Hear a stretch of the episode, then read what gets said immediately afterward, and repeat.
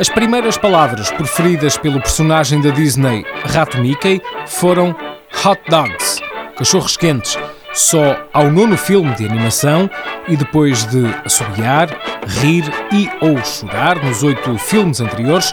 é que o famoso rato falou pela primeira vez.